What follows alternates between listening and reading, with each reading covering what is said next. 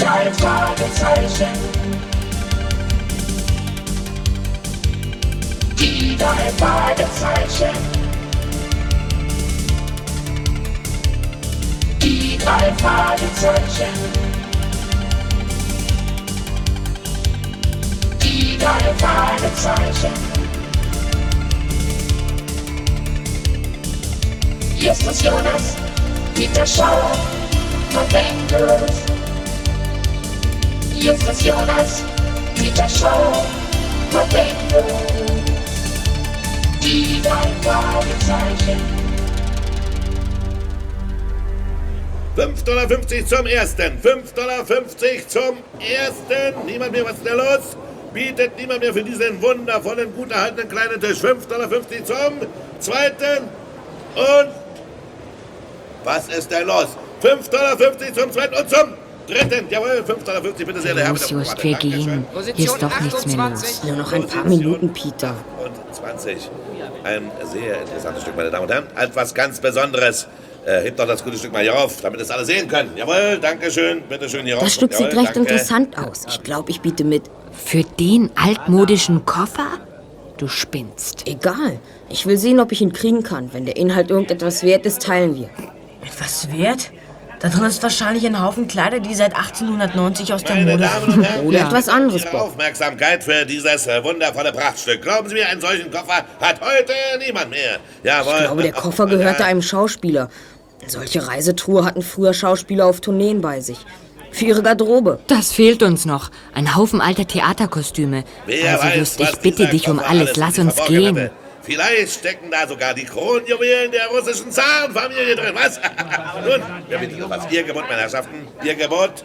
Also lassen Sie sich doch nicht lumpen. Nun, will niemand etwas bieten? Gut, dann nehme ich ihn ihm selber. Ein Dollar! Ein Dollar, ein Dollar ist geboten von diesem jungen Mann mit dem klugen Gesicht der ersten Reihe. So, und wisst ihr, was ich jetzt tun werde, Herr Herrschaften? Zum ersten, zum zweiten und zum dritten, jawohl! Nun, ich belohne diese Klugheit und verkaufe ihm das Stück für einen Dollar. Basta! Warten Sie bitte. Ich biete 10 Dollar. Nein, äh, 20 Tut Dollar. mir leid, der Kopf hat 20 schon Dollar verkauft. Weg damit, Jungs, damit wir zur nächsten Position kommen Wir können. bringen ihn zum Schrottplatz und machen ihn auf. Bitte. Fasst mit an. Hey, diese Frau kommt zu uns. Ob die noch mehr bieten will?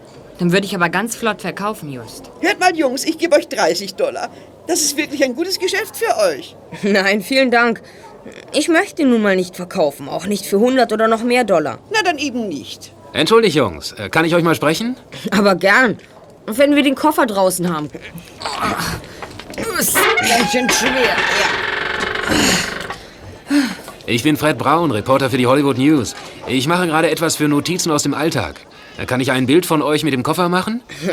Ja, sonst war ja wirklich nichts los auf der Auktion. Aber sicher. Bob, du stellst dich dahin und Peter, du. Du dort. Ja. Prima. Lächeln?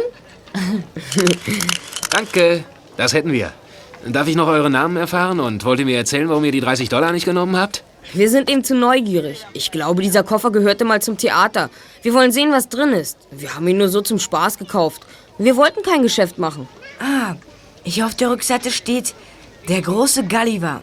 Das klingt nach Theater, Zirkus oder Varieté. Vielleicht sind ja die russischen Kronjuwelen drin. Wie war euer Name doch? Hier ist unsere Karte. Wir sind. Wir befassen uns mit Ermittlungen aller Art. Genau. Ah, ihr seid also Detektive, wie? Äh, Was bedeuten die drei Fragezeichen? Die sind unsere Marke. Das Fragezeichen ist ein Symbol für unerforschte Geheimnisse, für ungelöste Rätsel, für alle möglichen verzwickten Probleme. Deshalb führen wir es als Firmenzeichen. Wir untersuchen alles, was irgendwie nach Geheimnis riecht. Äh, Danke euch. Vielleicht seht ihr heute Abend euer Bild in der Zeitung. Es hängt davon ab, ob dem Redakteur die Story gefällt oder nicht.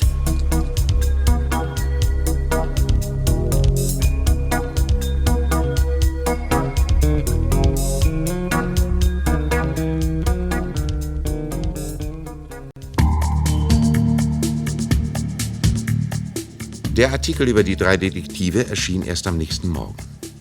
Bob las ihn vor, als sie in ihrer Zentrale zusammenkamen. Der Artikel nannte ihren Namen und berichtete, dass sie ihr Zentralbüro auf dem Schrottplatz der Firma Jonas in Rocky Beach hatten. Hey, seht mal. Na, wenn das keine Werbung ist. Nur werden wir ein bisschen doof hingestellt, als ob wir wirklich glaubten, dass etwas Wertvolles im Koffer sei. Das haben wir nur dem Auktionator zu verdanken. Ja. Das mit den russischen Kronjuwelen. Hm. Aber wir müssen den Artikel ausschneiden und in unser Album kleben. Ja gut, hier ist die Zeitung. Ach, Moment. Ja? Ach, ein Interessent für den Koffer. Gut, danke. Wir kommen. Was ist los, Just? Da ist ein Mann, der will unbedingt den Koffer kaufen. Er lässt sich nicht abwimmeln. Kommt, wir wollen noch mal sehen, was mit ihm los ist. Was soll das, Just? Wir wollen doch sowieso nicht verkaufen. Allmählich möchte ich wissen, wieso sich andere auch noch für den Koffer interessieren und so viel Geld dafür zahlen wollen. Der große, hagere Mann dort scheint es zu sein. Der mit der Zeitung. Guten Tag. Ich bin Justus Jonas. Wollen Sie mich wegen des Koffers sprechen? In der Tat. Ich will doch hoffen, dass ihr ihn noch nicht verkauft habt. Nein, Sir, haben wir nicht. Dann ist es ja gut. Da seht her. 100 Dollar biete ich euch für den Koffer. Das dürfte wohl reichen. Der Koffer ist nicht zu verkaufen. Hier ist meine Karte. Ich bin Maximilian der Magier, Sie sind Zauberer? ehedem recht bekannt. Jetzt äh, lebe ich im Ruhestand. Doch zur Sache.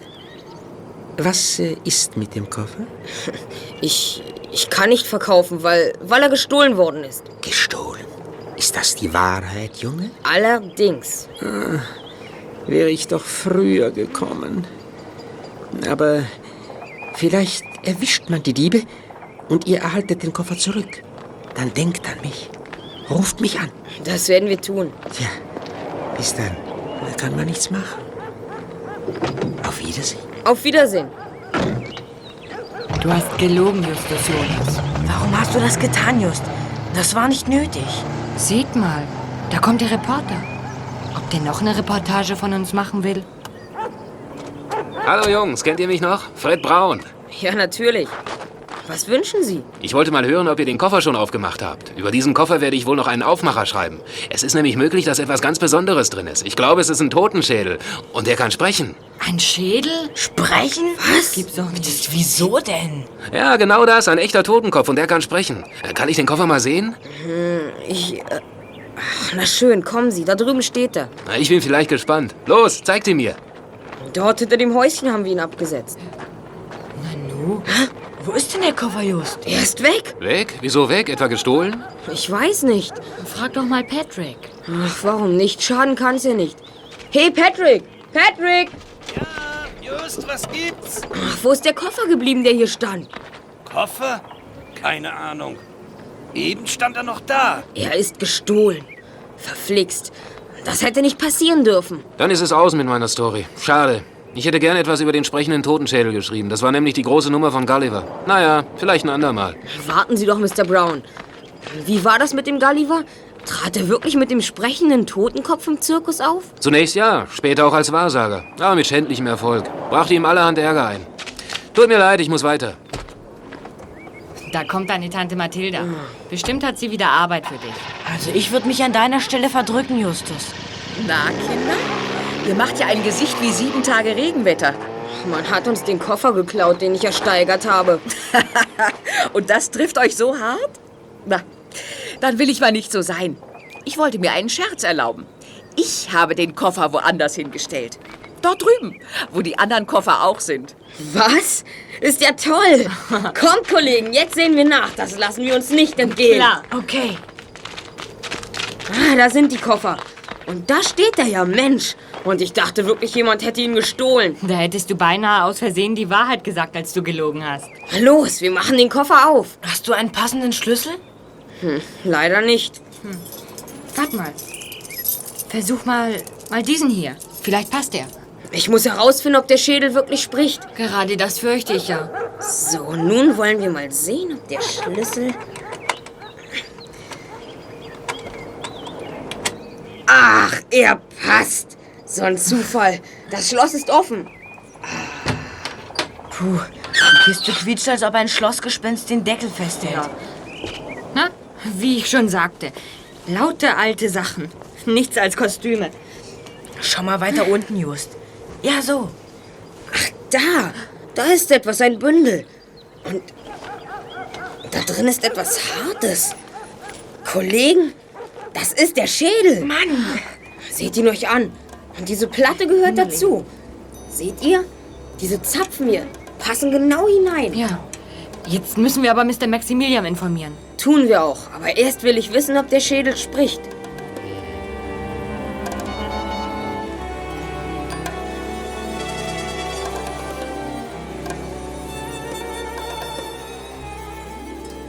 Die drei Detektive beschäftigten sich intensiv mit dem Schädel, ohne etwas Besonderes daran entdecken zu können.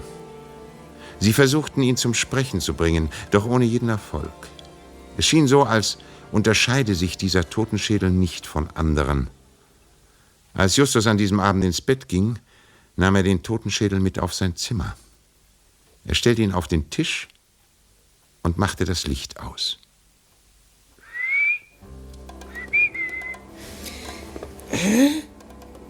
Tante Mathilda? Bist du es, Tante Mathilda? Ach, du willst mir einen neuen Streich spielen, nicht? Sag schon, bist du es? bin es. Sokrates, Wer ist da? Sokrates? du hast richtig gehört. Sokrates, Ich. Was? Wieso? die Zeit ist gekommen zu reden. Mach kein Licht. Hör nur zu und Ja, ja, ich verstehe dich. Du musst morgen zur King Street in Los Angeles gehen. King Street 311. King Street 311. Das Losungswort heißt Sokrates. Hast du verstanden? Ja, ich hab verstanden. Aber um was geht es eigentlich? Wer redet denn da? Sokrates. Verflixt, jetzt mache ich aber Licht an. Oh, niemand da. Vielleicht vor dem Fenster. Nichts. Niemand zu sehen. Aber das gibt's doch nicht. Ein Totenschädel kann doch nicht sprechen. Ich fasse es nicht.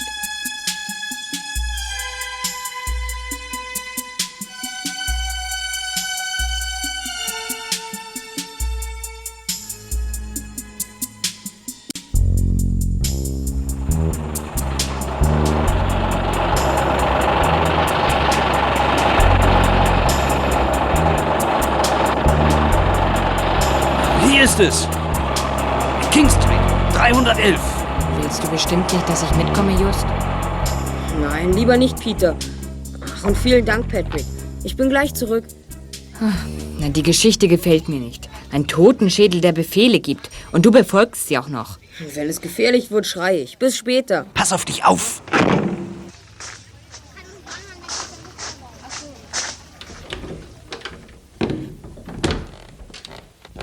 Guten Tag. Was willst du, Junge? Kein Zimmer mehr frei. Ich möchte zu Mr. Sokrates. Sokrates. Aha, so, so. Das ist natürlich was anderes. Komm mit. Lonzo wird fragen, ob Juana dich sehen will.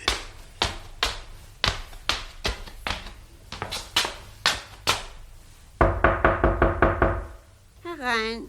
Na nun, geh schon rein. Guten Tag. Bin ich hier richtig bei Sokrates? Richtig, ich bin Juana, die Zigeunerin. Was wünscht der Herr? Soll ich ihm die Zukunft voraussagen? Mr. Sokrates schickt mich. Sokrates? Aber Sokrates ist tot. Das ist mir im Hinblick auf den Totenschädel eigentlich klar. Wie bitte? Ach, nichts. Das hat nichts zu bedeuten. Ich meine, Sokrates hat zu mir gesprochen. Hm, Seltsam, sehr seltsam. Setz dich, junger Mann. Da an den Tisch. Ich werde den Kristall befragen. Ah, Was ist das für ein Kristall? Schweig jetzt, kein Wort. Störe den Kristall nicht. Warte, ich, äh, hm, ich sehe einen Koffer. Ich sehe Männer, viele Männer. Sie wollen den Koffer. Und ich sehe noch einen Mann. Er hat Angst. Ja, ja, Moment. Sein Name beginnt mit B. Nein, nein, nein, nein, nein, mit G. Er hat Angst und er braucht Hilfe. Er bittet dich um Hilfe. Der Kristall hält sich auf. Ich sehe Geld. Oh, viel Geld. Es ist verborgen. Es schwindet. Niemand weiß wohin. Der Mann, dessen Name mit G beginnt, ist verschwunden. Er ist tot, aber er lebt fort. Nun kann ich nichts mehr sehen.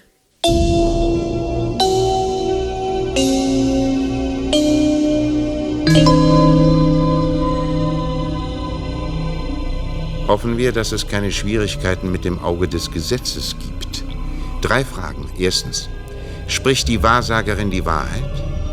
Zweitens, wenn ja, wurde ihr diese Kunde auf übernatürlichem Wege mitgeteilt?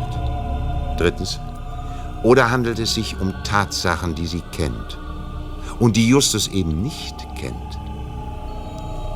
In diesem Fall wäre die Kristallkugel ein apartes Dekorationsstück.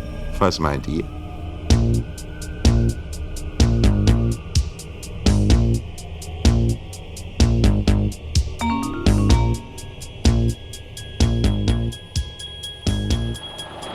So, da wären wir wieder auf dem schönen Schrottplatz der Firma Titus, Jonas und Co.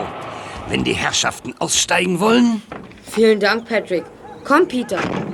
Du, sieh mal, da kommt Bob. Er hat einen Brief in der Hand. Hey, Bob, was hast du da? Den habe ich gefunden. Im Koffer von Gulliver. Ach, lass mal sehen, was steht drin? Hier, lies selbst. Der Brief war am Futter des Koffers, ganz am Boden versteckt.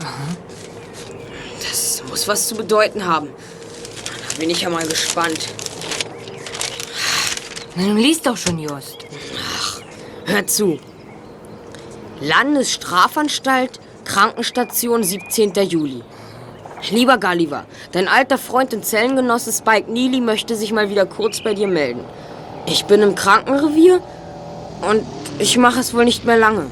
Es kann fünf Tage gehen oder drei Wochen, vielleicht auch noch zwei Monate. Das können die Ärzte nicht sagen. Auf alle Fälle ist es Zeit zum Abschied nehmen.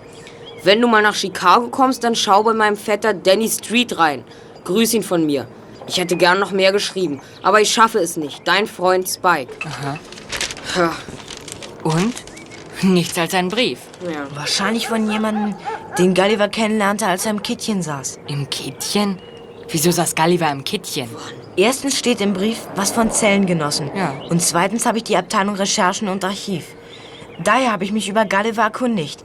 Im Zeitungsarchiv habe ich eine ganze Menge über ihn gefunden. Unter anderem, dass er als Wahrsager so stark versagt hat, dass seine Kunden ihn angezeigt und ins Gefängnis gebracht haben. Ausgezeichnet, Bob. Der Brief muss was zu bedeuten haben. Sonst hätte Gulliver ihn nicht versteckt. Das ist der springende Punkt. Na, über Geld steht da jedenfalls kein Wort drin. Ich meine, von dem Geld, von dem die Zigeunerin gesprochen hat. Geld? Zigeunerin? King Street 311. Das erzähle ich dir später. Spike Neely konnte über Geld gar nichts schreiben, ohne dass es der Gefängniszensur aufgefallen wäre. Naja, höchstens in versteckter Form. Du meinst sowas wie, wie eine Geheimbotschaft mit unsichtbarer Tinte? So etwas ähnliches. Am besten wir untersuchen den Brief. Die drei Detektive zogen sich in ihre Zentrale zurück, in der sie ihre gesamte technische Ausrüstung hatten. Sie untersuchten den Brief mit allen nur denkbaren Methoden, ohne Erfolg. Schließlich fotokopierten sie ihn und legten ihn in den Koffer zurück. Als sie die Kiste schlossen, kam Tante Mathilda atemlos angelaufen. Justus! Justus! Justus Jonas! Ja, Tante Mathilda, was ist? Justus Jonas! Och, dieser Schädel hier, das Ding!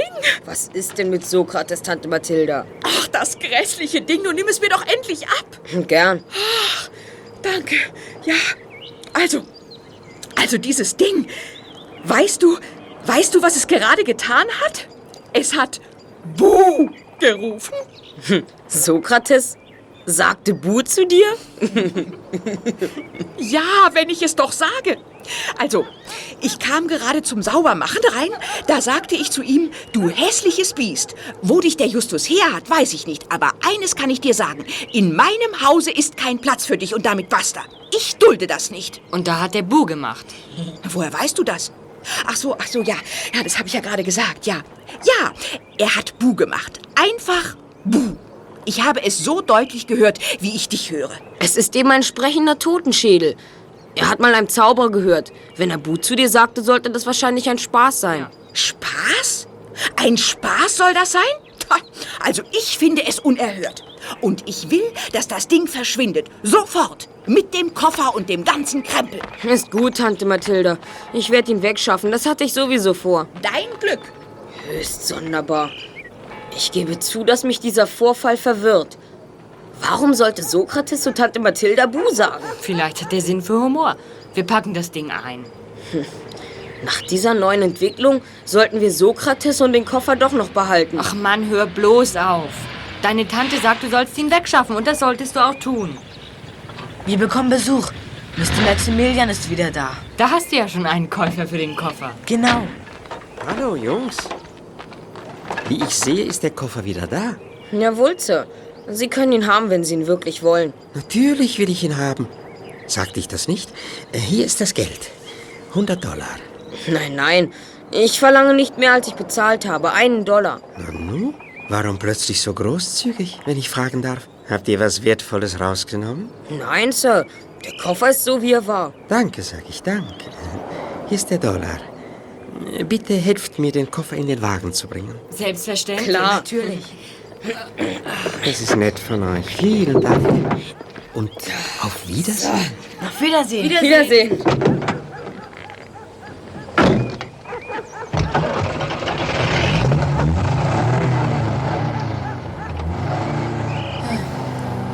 So, den sind wir los. Leider. Das Abenteuer Künstlerkoffer können wir vergessen.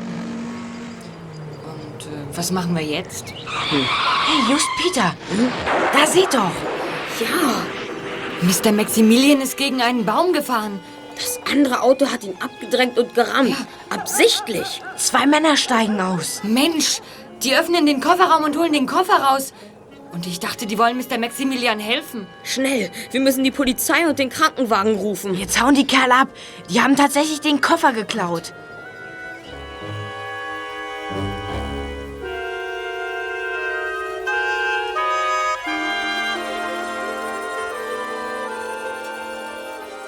Mr. Maximilian war so schwer verletzt, dass er ins Krankenhaus musste. Hauptkommissar Reynolds erschien bald darauf auf dem Schrottplatz von Titus Jonas, um die drei Jungen über den Unfall zu befragen. Er ließ sich genau schildern, was passiert war. Dann kam er auf den Koffer und seinen Inhalt zu sprechen.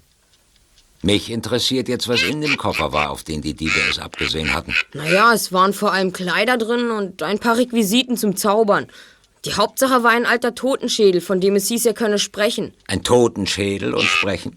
Das ist doch Unsinn. Ein Schädel kann nicht sprechen. Nein, Sir. Aber dieser gehörte früher einmal einem Zauberer, dem großen Gulliver. Und das war so.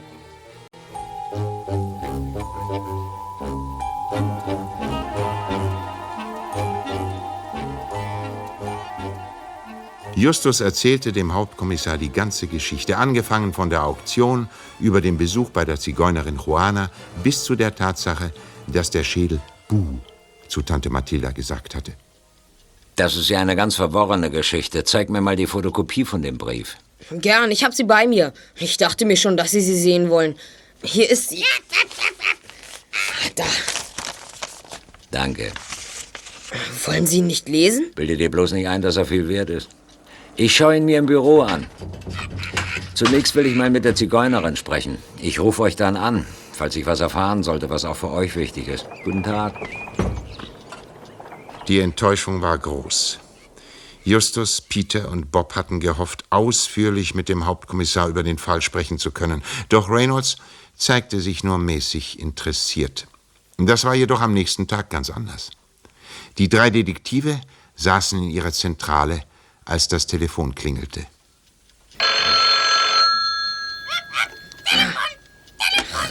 Der Stillblecke, das habe ich längst gehört. Ich schalte auf Verstärker um, damit wir mithören können. Hm, okay. Fertig?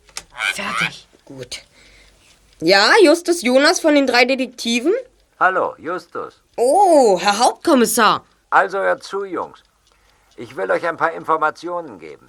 Ich habe mich über Spike Neely erkundigt. Ihr wisst, er hat eine Zeit lang mit Gulliver zusammengesessen. Spike Neely war ein Bankräuber. Ein Bankräuber? Ja, genau. Wegen eines Banküberfalls saß er.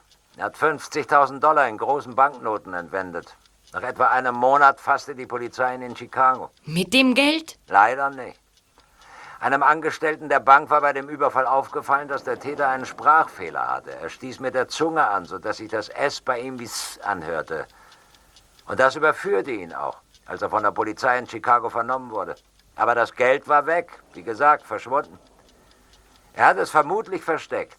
Zweifellos wollte er es sich nach der Entlassung aus dem Gefängnis holen. Aber dazu kam es nicht, weil er krank wurde und starb. Wir wissen, dass das Geld entweder in Chicago oder im Raum von Los Angeles versteckt sein muss.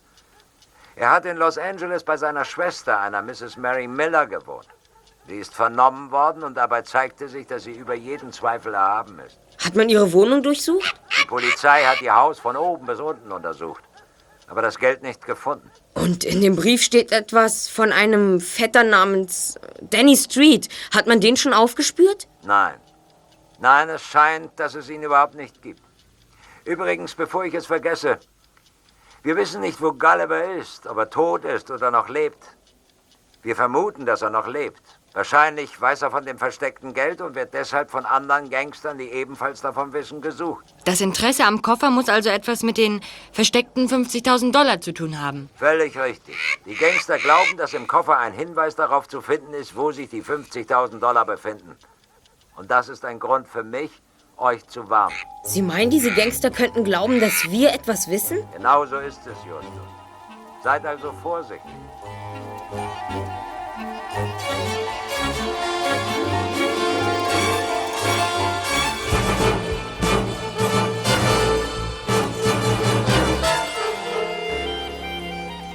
Nach dieser Telefonkonferenz debattierten die drei Detektive darüber, was sie nun tun sollten.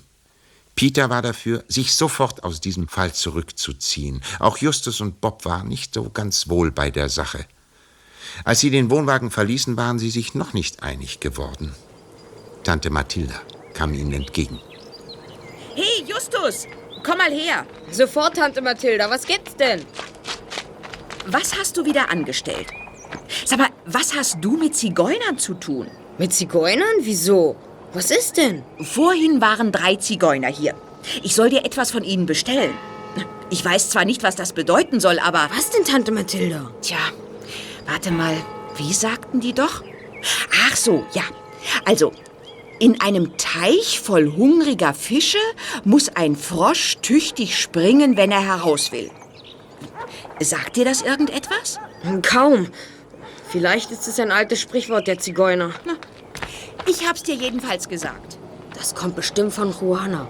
Aber es wäre mir lieber, wenn sie sich nicht so geheimnisvoll gebe. Mir auch. Ja, und was machen wir nun? Hm, wir reden mit Spike Neelys Schwester. Vielleicht finden wir die Adresse im Telefonbuch. Du willst also wirklich weitermachen? Du hast doch gehört, was die Zigeuner mir ausgerichtet haben. Wenn ich aus dieser Geschichte raus will, muss ich mich gehörig anstrengen. Also tun wir was.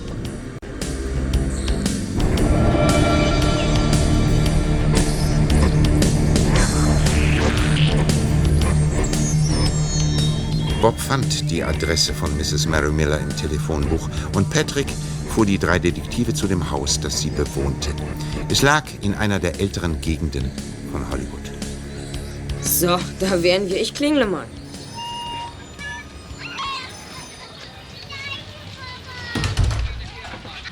Ja? Falls ihr Abonnements verkaufen wollt, muss ich leider ablehnen. Ich brauche keine Zeitschriften mehr. Darum geht es nicht, Madame. Darf ich Ihnen unsere Karte geben? Danke. Was? Ihr Buben seid Detektive? Das ist doch wohl nicht möglich. Sie können uns Junior-Detektive nennen. Hier bitte. Noch ein Ausweis von der Polizei. Ach, das ist ja interessant. Hm. Der Inhaber dieses Ausweises ist ehrenamtlicher Juniorassistent und Mitarbeiter der Polizeidirektion von Rocky Beach.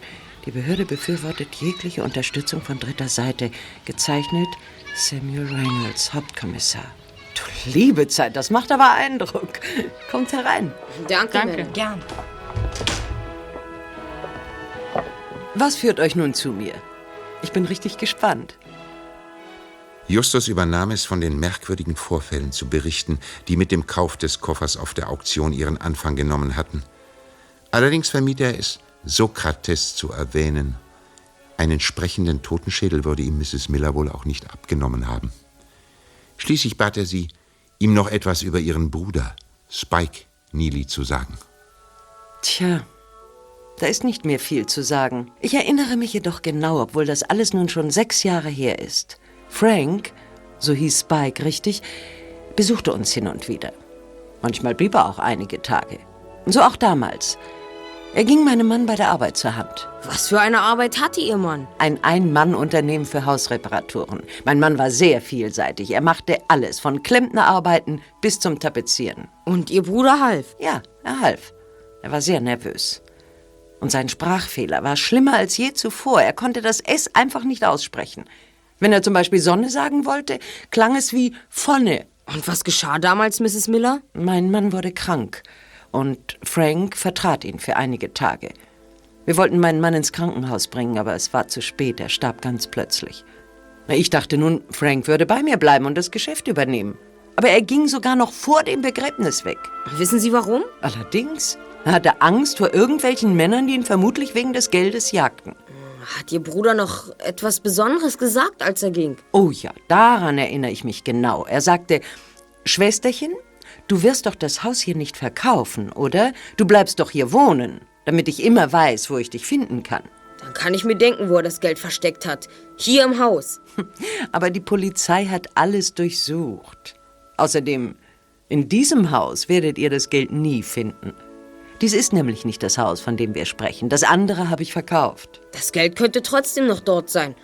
Hm, können Sie mir die Adresse sagen? Aber natürlich, gern doch. Ich habe in der Denville Street gewohnt, Nummer 532. Wenn ihr suchen wollt, müsst ihr es dort tun. Ach, vielen Dank, Mrs. Miller. Sie haben uns sehr geholfen. Wir müssen diesen neuen Informationen sofort nachgehen.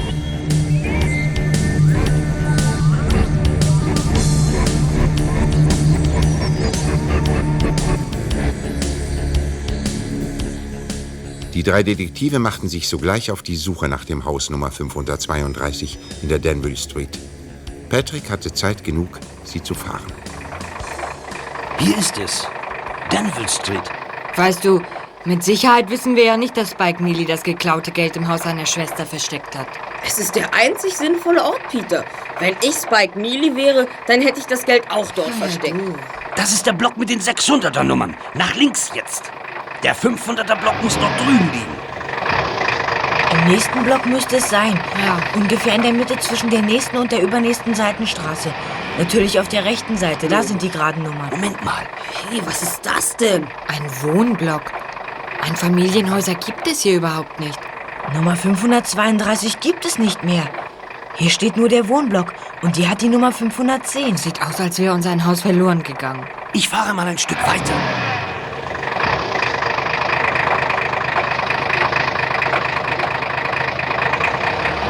Nein, hier sind die 400er Nummern. Vielleicht hat Mrs. Miller uns nicht die Wahrheit gesagt. Nein, ich glaube, Mrs. Miller. Mit dem Haus Nummer 532 muss irgendetwas passiert sein. Halt mal bitte an, Patrick. Ich steige aus und frage den Mann dort. Scheint sowas wie ein Hausmeister zu sein. Guten Tag, Sir. Tag. Entschuldigen Sie bitte. Ich habe eine Frage. Ich suche das Haus Nummer 532. Ist nicht hier. Das sehe ich, Sir. Aber wo ist es? In der Manchester Street. Dorthin hat man es gebracht. Mhm, danke, Sir. Nicht zu danken.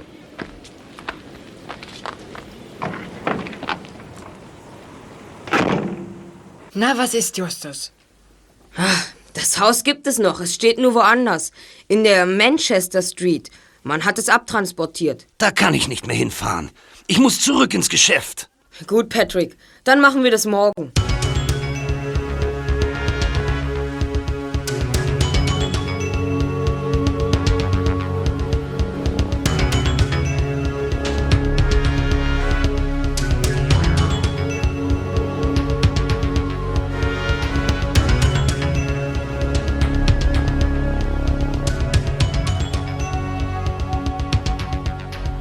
Fuhr zum Schrottplatz zurück. Als sie dort eintrafen, wartete Tante Mathilda schon auf Justus. Sie war verärgert, weil er so spät kam. Justus? Justus Jonas. Ja, Tante Mathilda? Reichlich spät kommst du. Naja, hm, da ist ein Paket für dich. Ein Paket wo? Da, das Riesending. Ach, kommt, Kollegen, wir machen es auf. Was da wohl drin ist? Ist ja riesig. Oh, nein. Bloß das nicht. Da hat uns jemand den Koffer von Gulliver zurückgeschickt. Mach mal den Deckel auf. Gern, aber wozu? Sokrates. Sokrates hat wieder gesprochen. Justus, Peter und Bob schleppten den Koffer zu ihrer Zentrale. Hier überlegten sie, was zu tun sei.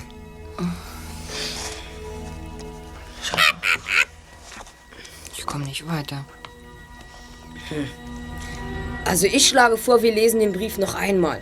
Hier ist er. Von mir aus.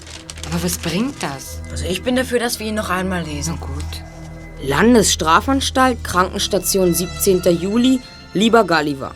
Dein alter Freund und Zellengenosse Spike Neely möchte sich mal wieder kurz bei dir melden. Ich bin im Krankenrevier und ich mache es wohl nicht mehr lange. Es kann fünf Tage gehen oder drei Wochen, vielleicht auch noch zwei Monate. Das können die Ärzte nicht sagen. Auf alle Fälle ist es Zeit zum Abschied nehmen. Wenn du mal nach Chicago kommst, dann schau bei meinem Vetter Danny Street rein. Grüß ihn von mir. Ich hätte gern noch mehr geschrieben, aber ich schaffe es nicht. Dein Freund Spike. Also, falls es da einen versteckten Hinweis geben sollte, ich finde ihn nicht. Ach, aber doch, Moment, da fällt mir was auf. Was denn, Just? Wir haben etwas übersehen. Die Marken auf dem Umschlag. Was denn? Eine gewöhnliche 2-Cent-Marke und eine 4-Cent-Marke aus der Jugend-Sonderserie mit zwei springenden Fohlen. Also ich sehe da nichts. Hey, Just, du hast recht. Da ist was unter einer Marke. Die 4-Cent-Marke mit dem Fohlen fühlt sich ein bisschen dicker an als die andere. Genau. Lass mal sehen. Hier. Tatsächlich. Mal sehen, ob man sie ablösen kann. Ja, es geht. Na, vorsichtig. Da bin ich ja. Was ist drunter? Moment. Seht her. Unter den Fohlen ist noch eine andere Marke. Eine grüne 1-Cent-Marke. Hä, was kann das bedeuten? Hm. Ach. Lass mich mal überlegen. Jetzt aber Ruhe, Blecken. Ach. Spike wusste, dass dieser Brief durch die Zensur gehen würde. Es lässt sich also daraus folgern, dass er für die Übermittlung seiner Nachricht die Briefmarken benutzte. Er klebte zwei Marken übereinander und das so exakt, dass es überhaupt nicht auffiel. Von Gulliver jedoch erwartete er, dass er den ganzen Brief sorgfältig untersuchen und es bemerken würde. Das ist richtig. Weiter folgere ich, dass die 1-Cent-Marke, grün wie unsere Banknoten, ein Symbol für die vermissten 50.000 Dollar ist. Genau. Kann sein. Spike meinte also damit... Ich hab's. Eine Briefmarke ist doch ein Stück Papier, nicht? Ja. Spike klebte zwei Papierstücke übereinander. Er wollte Gulliver mitteilen, dass das Geld irgendwo unter Papier versteckt ist. Und Mrs. Miller hat doch gesagt, dass Spike auch bei Tapezierarbeiten geholfen hat. Das Geld steckt unter einer Tapete. Mensch, Bob, du bist dahinter gekommen. Du bist der Größte. Ja, beachtlich kombiniert, Bob. Das muss es sein. Er hat mit Mr. Miller zusammen tapeziert. Auch andere Häuser. Das Geld könnte also auch noch woanders sein. Mann, oh Mann! Was ist denn? Was ist denn, Justus? Warum schreist du denn so? Also, Spike sagt es uns doch ganz deutlich, wo das Geld ist. Das heißt, er sagt es Gulliver. Hör zu. Es kann noch fünf Tage gehen. Auf. Oder drei Wochen. Vielleicht auch noch zwei Monate. Nehmt doch mal die Zahlen und setzt sie zusammen. Das gibt 532. Natürlich. Mrs. Millers Hausnummer. Denville Street 532. Genau. Und weiter hier. Da schreibt er an Gulliver, wenn du mal nach Chicago kommst, dann schau bei meinem Vetter Danny Street rein.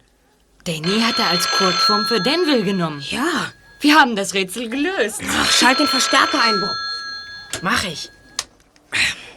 Ja, die drei Detektive, Justus Jonas am Apparat. Sehr gut, hier spricht George Grant. George Grant? Ja, richtig. Hauptkommissar Reynolds hat euch doch gesagt, ich würde mich mit euch in Verbindung setzen, oder nicht? Nein, von Ihnen hat er nichts gesagt, Mr. Grant. Dann muss er es vergessen haben. Ich bin Sonderbeauftragter des Bankenschutzverbandes. Seit ich aus der Zeitung weiß, dass ihr diesen Koffer des großen Gulliver gekauft habt, habe ich ein Auge auf euch geworfen und... Ja, bitte? Wisst ihr eigentlich, dass euch Tag und Nacht drei der schlimmsten Ganoven von Kalifornien nachspionieren? Uns nachspionieren? Und ob? Es sind Three Finger, Babyface Benson und Mackie Messer. Aber davon haben wir nichts bemerkt. Das ist klar, das sind Profis. Die verstehen ihr Handwerk. Das müssen wir der Polizei melden. Ich habe Hauptkommissar Reynolds schon verständigt. Dann bin ich beruhigt. Ich wende mich an euch, weil der Bankenschutzverband eine Belohnung von 10% der Summe ausgesetzt hat, die Spike Neely gestohlen hat. Falls ihr das Geld also findet, gehören euch 5000 Dollar. 5000? Wenn ihr eure Informationen an den Bankenschutzverband direkt vermittelt, bekommt ihr die Belohnung. Wir leiten sie dann an die Polizei weiter. Könntest du heute Abend mal kurz vom Schrottplatz weg, dass wir uns treffen können? Ja, das geht. Also gut. Dann treffen wir uns um 8 im Park, in der Grünanlage am Strand. Ich sitze dann auf einer Bank beim östlichen Eingang und lese Zeitung. Hm, einverstanden. Bis um acht. Mann, ich werd nicht mehr. 5000 Dollar! Das ist riesig. Ja.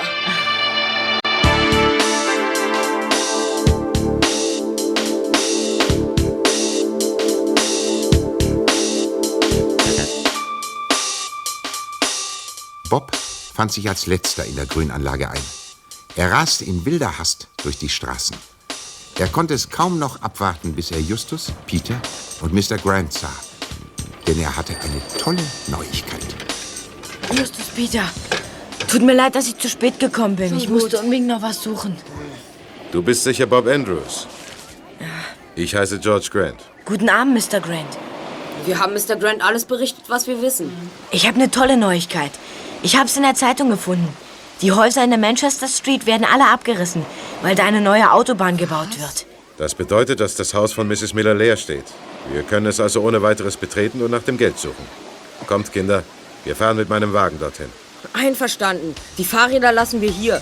Wir ketten sie an das Eisengitter dort. Dann kann sie keiner stehlen.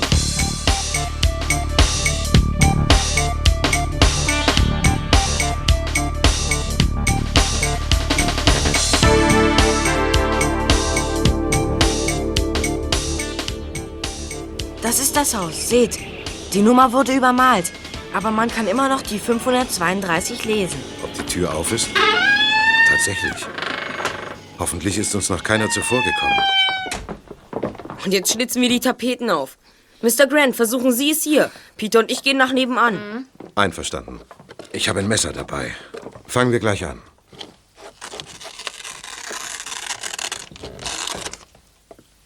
Hier ist es nicht.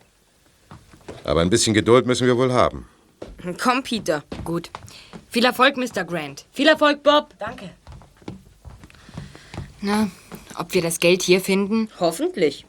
Na, es muss hier irgendwo unter den Tapeten sein. Hoffentlich. Ach, wieso sagst du immer hoffentlich? Zweifelst du? Spike hat doch mit den Briefmarken einen klaren Tipp gegeben. Er klebte die grüne Marke unter die Fohlen und... Was hast du da gesagt? Hä? Ich? Wieso? Ja, du. Was meinst du? Was du da eben gesagt hast. Ach, er klebte die grüne Marke unter die Fohlen und... Das ist es. Was? Wieso? Verstehe ich nicht. Mensch, Peter. Spike hatte doch einen Sprachfehler. Er konnte das S nicht sprechen. Es klang immer so wie ein F. Ja, und? Wie hätte er dann wohl Sohlen ausgesprochen? Wie? Wie hätte das geklungen? Sohlen? Na, wie Fohlen? Er hat das Geld unter den Sohlen versteckt. Unter dem Fußboden. Hey, Mr. Grant, kommen Sie! Wir haben das Geld! Komm, Peter! Wir reißen die Bodenbretter raus. Los, fang an! Ja, einfach hier, wo ich stehe? Nein, natürlich nicht. Bestimmt ist es in der Decke. Wir müssen vom Boden aus anfangen. Los, nach oben! Was ist los?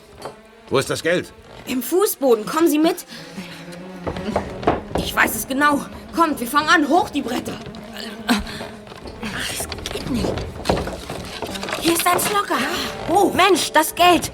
Hier ist das Geld. Unter dem ersten Brett, das ich anfasse, ist das Geld. 50.000 Dollar. Her damit. Ach, nicht so schnell, Mr. Grant. Nicht so schnell. Hände hoch, Bursche, oder es knallt. Aber, Mr. Grant. Hat sich was mit Grant, du Trottel. Hände hoch, Smarty Simpson. Gulliver, wo kommen Sie denn plötzlich her? Ich war mit meinen Freunden schon eine ganze Weile hier. Und wir haben auf Sie gewartet. Lassen Sie die Waffe fallen, Smarty Simpson. Simpson? Er heißt nicht Grant? Er heißt nicht Grant und ich heiße nicht Mrs. Juana. sondern Gulliver. Der große Gulliver. Mit meinen Freunden, den Zigeunern. Sie wollen das Geld stehlen? Nein, ich will es in Sicherheit bringen. Einer von euch Jungen läuft jetzt zur nächsten Telefonzelle und ruft die Polizei. Ich will endlich meine Ruhe haben. Ich habe es satt, mich vor diesen Gangstern fürchten zu müssen. Ich laufe zur Telefonzelle.